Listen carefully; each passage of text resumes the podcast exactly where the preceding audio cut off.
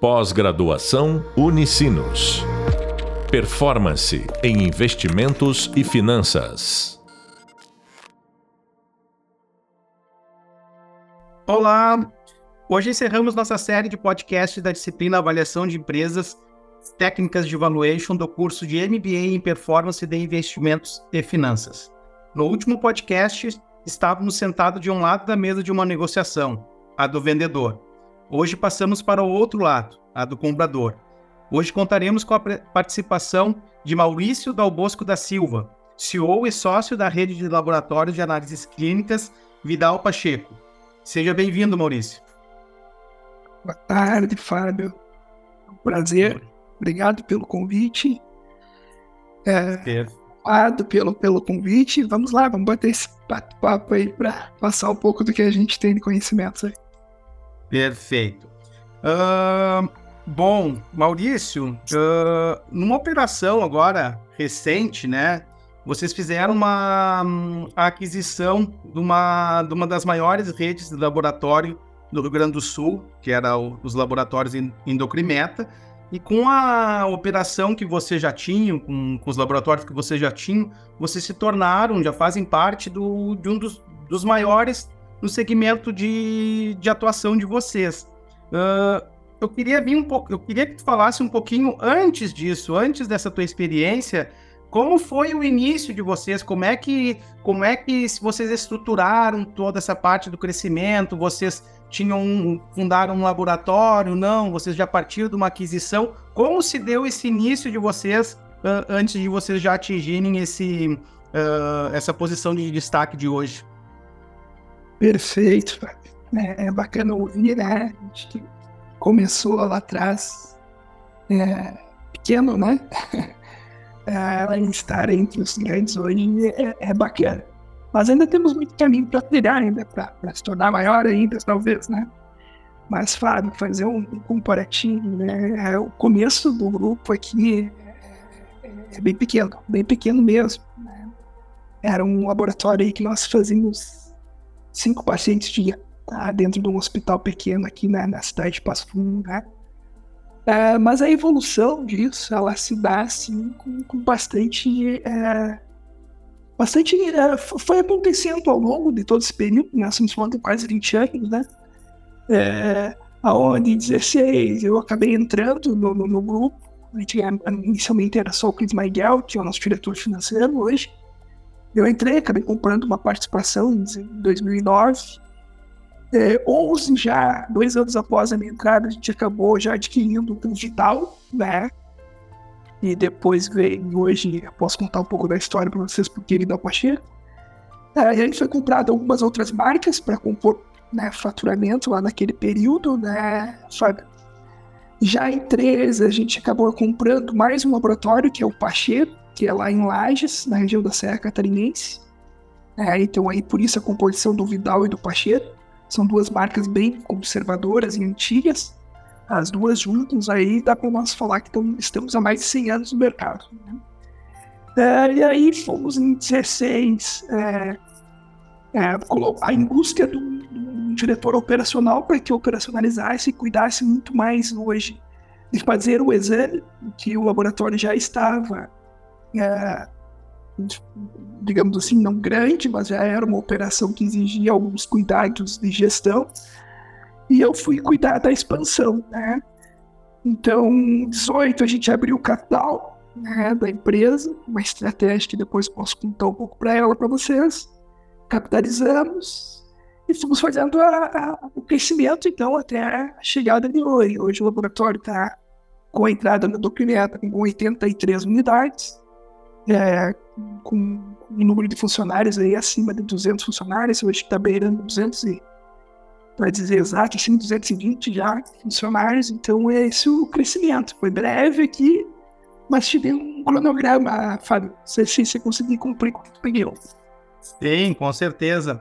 Uh, e, e uh, se tu puder compartilhar um pouco a experiência de vocês, como é que foi Uh, como é que se deu esse crescimento? Vocês, pro, tu, tu, comentaste que vocês estão com com, com uma, toda uma parte técnica, né, com, com diretor financeiro, mas vocês utilizaram critérios técnicos, vocês profissionalizaram esse crescimento, ou ele foi indo muito no feeling? Porque o que, que acontece? A gente verifica aí dois tipos de, de, de, de, de gestores, né? Existem aqueles que que atuam com, muito pelo feeling, por toda a experiência acumulada e que vão seguindo uh, toda a intuição por trás ali do, do empreendedorismo, existe aquele outro lado de, de, de gestores que atuam com, com, critérios técnicos, que tão, adotam toda uma, uma profissionalização. Qual foi o caminho de vocês nesse crescimento?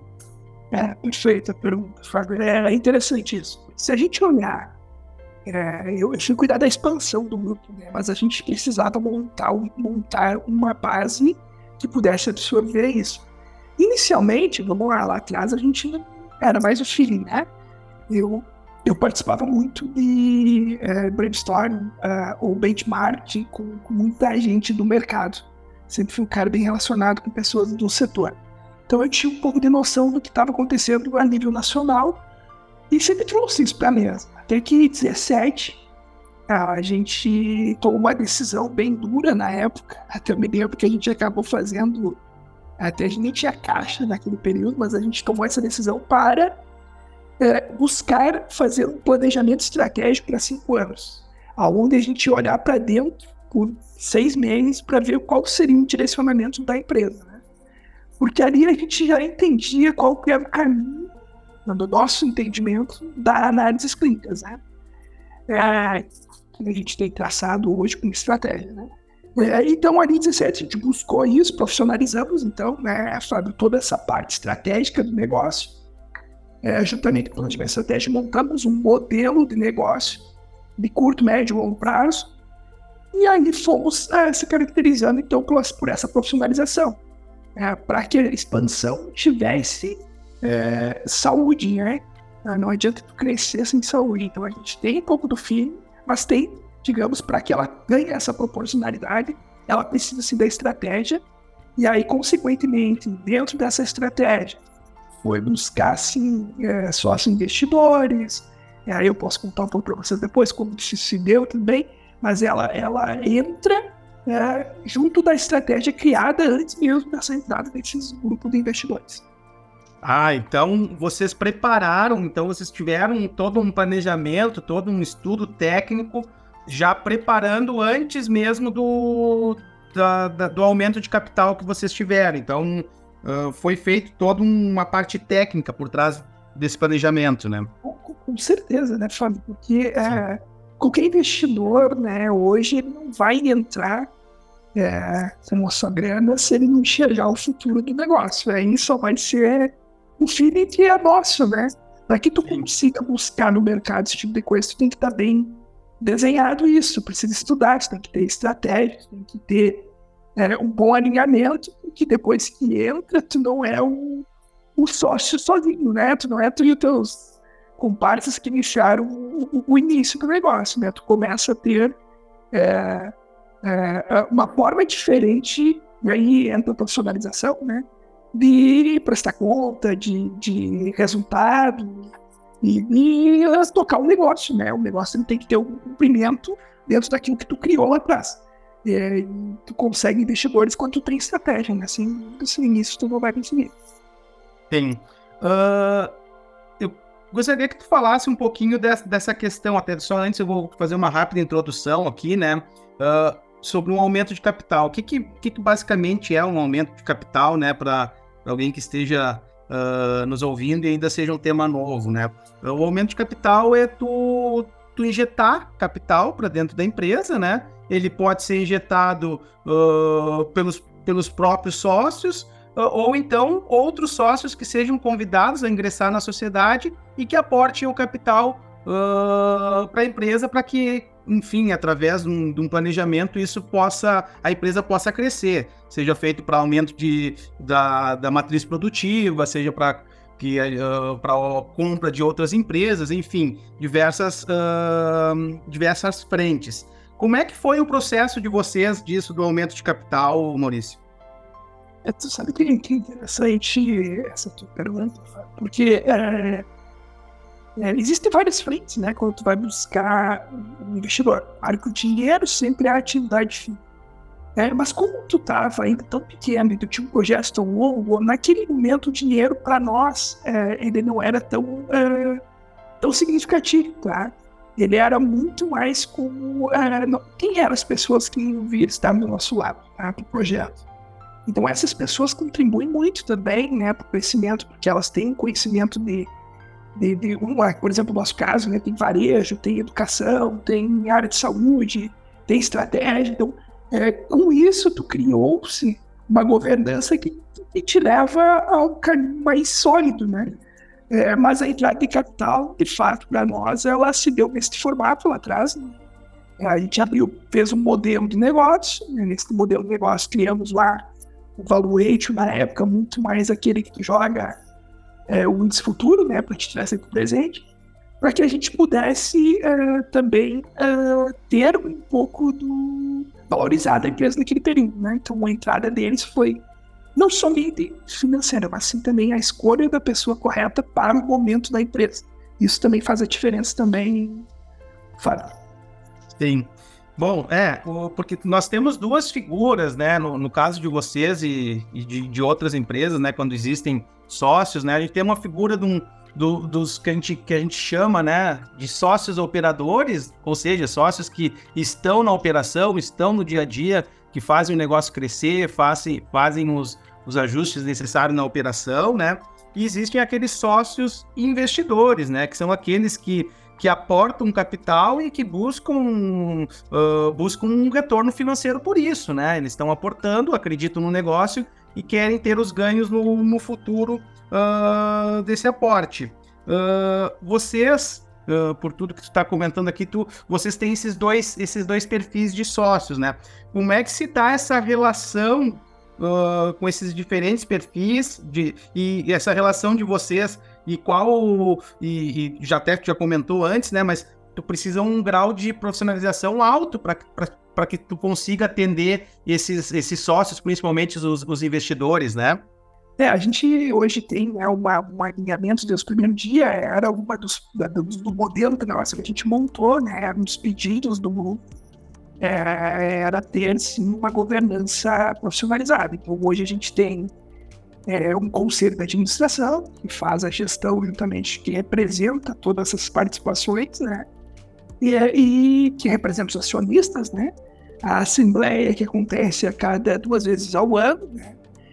E a gente tem aí os executivos, né? Que somos nós, que somos, é, são os três executivos que estão desde o início do negócio, que cuidam uma parte da operação, na parte somente da expansão e um que cuida só da parte financeira do grupo, administrativa do grupo, né? Então a se deu desta forma, a gente criou essa classificação. Mas para te chegar a esse nível, precisa muita profissionalização, né? Muito jogo de cintura para que é, tu aprenda a lidar com essa resiliência com o grupo e etc, para dar confiança também neles. E muito, muita clareza nas informações que tu também é, expressa para que cumpra né, as metas e etc. Mas a governança ela teve que ser profissionalizada, né? Esse foi um dos primeiros critérios para que tu tenha um investidor, né, é, Fábio? Perfeito.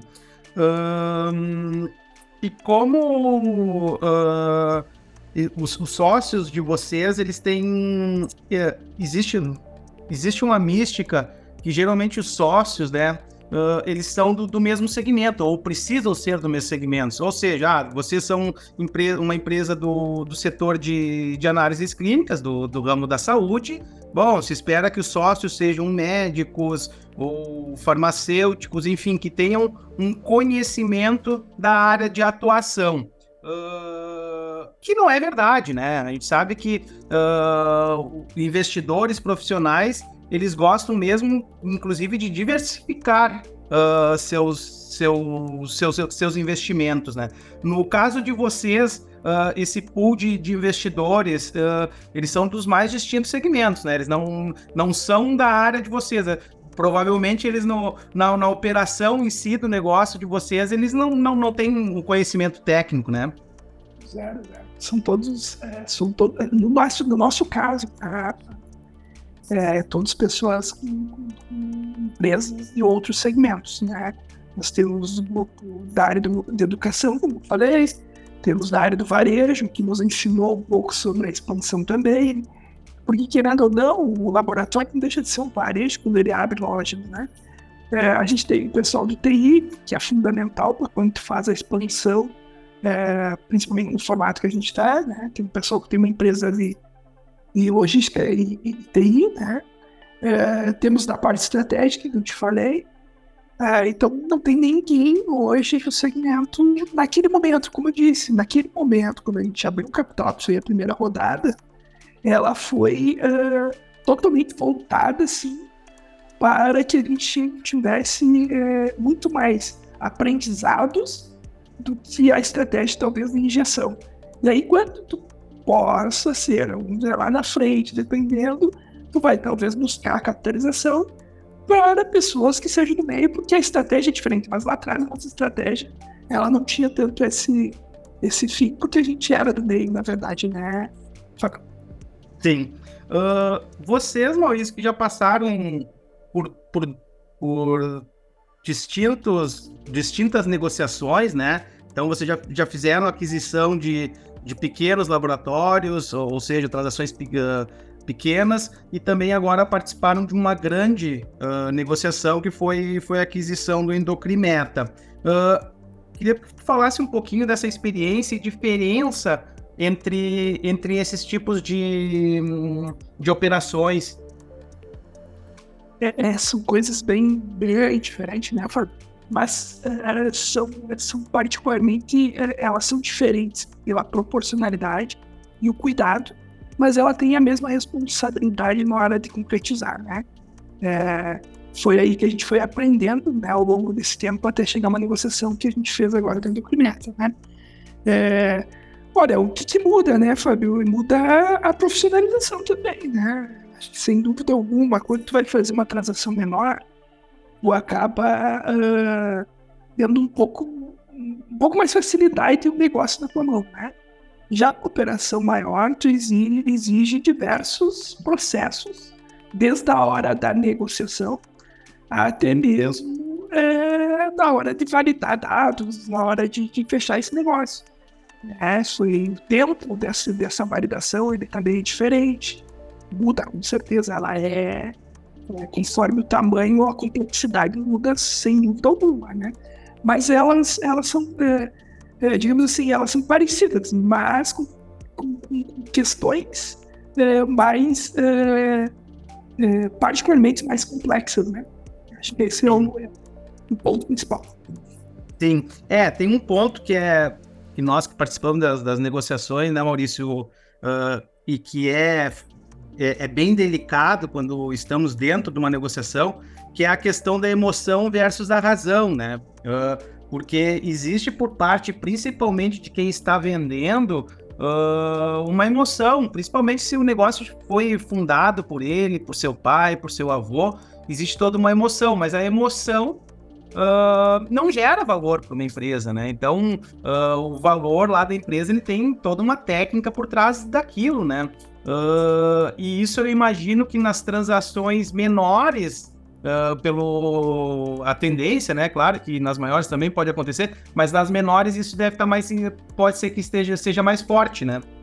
Sem dúvida, Fábio. Eu parei agora para pensar na tua, na tua fala, que sem dúvida ela é, durante o processo de uma negociação maior, é importantíssimo tu ter, tu não estar tá, é, diretamente ligado às, às partes, é, digamos, envolvidas finais.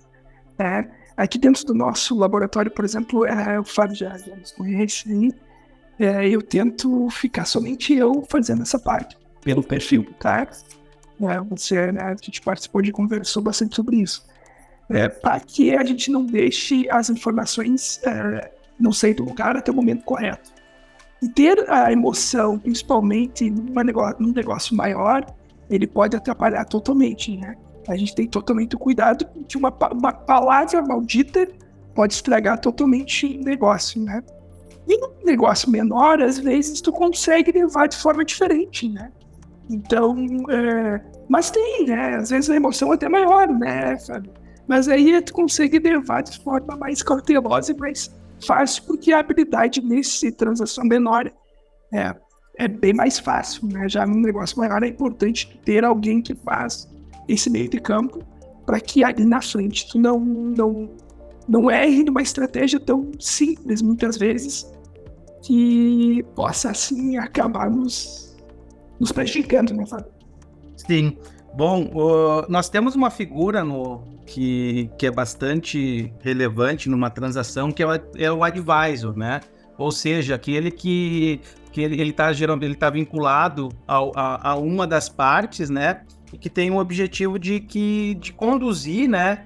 E, e dar andamento à negociação, né? Ele é geralmente mais usual por quem está vendendo, né? Mas em alguns casos o vendedor também, nem o vendedor tem essa figura e a negociação é direta. Para vocês, tem tu, tu, tu, eu não sei se tu já teve os dois casos, tu já fez, você já fizeram negociação direta. Uh, é diferente tu ter um advisor ou não numa transação para vocês? Sim, é importantíssimo. Se todas as empresas tivessem, seria muito mais fácil a negociação. Né?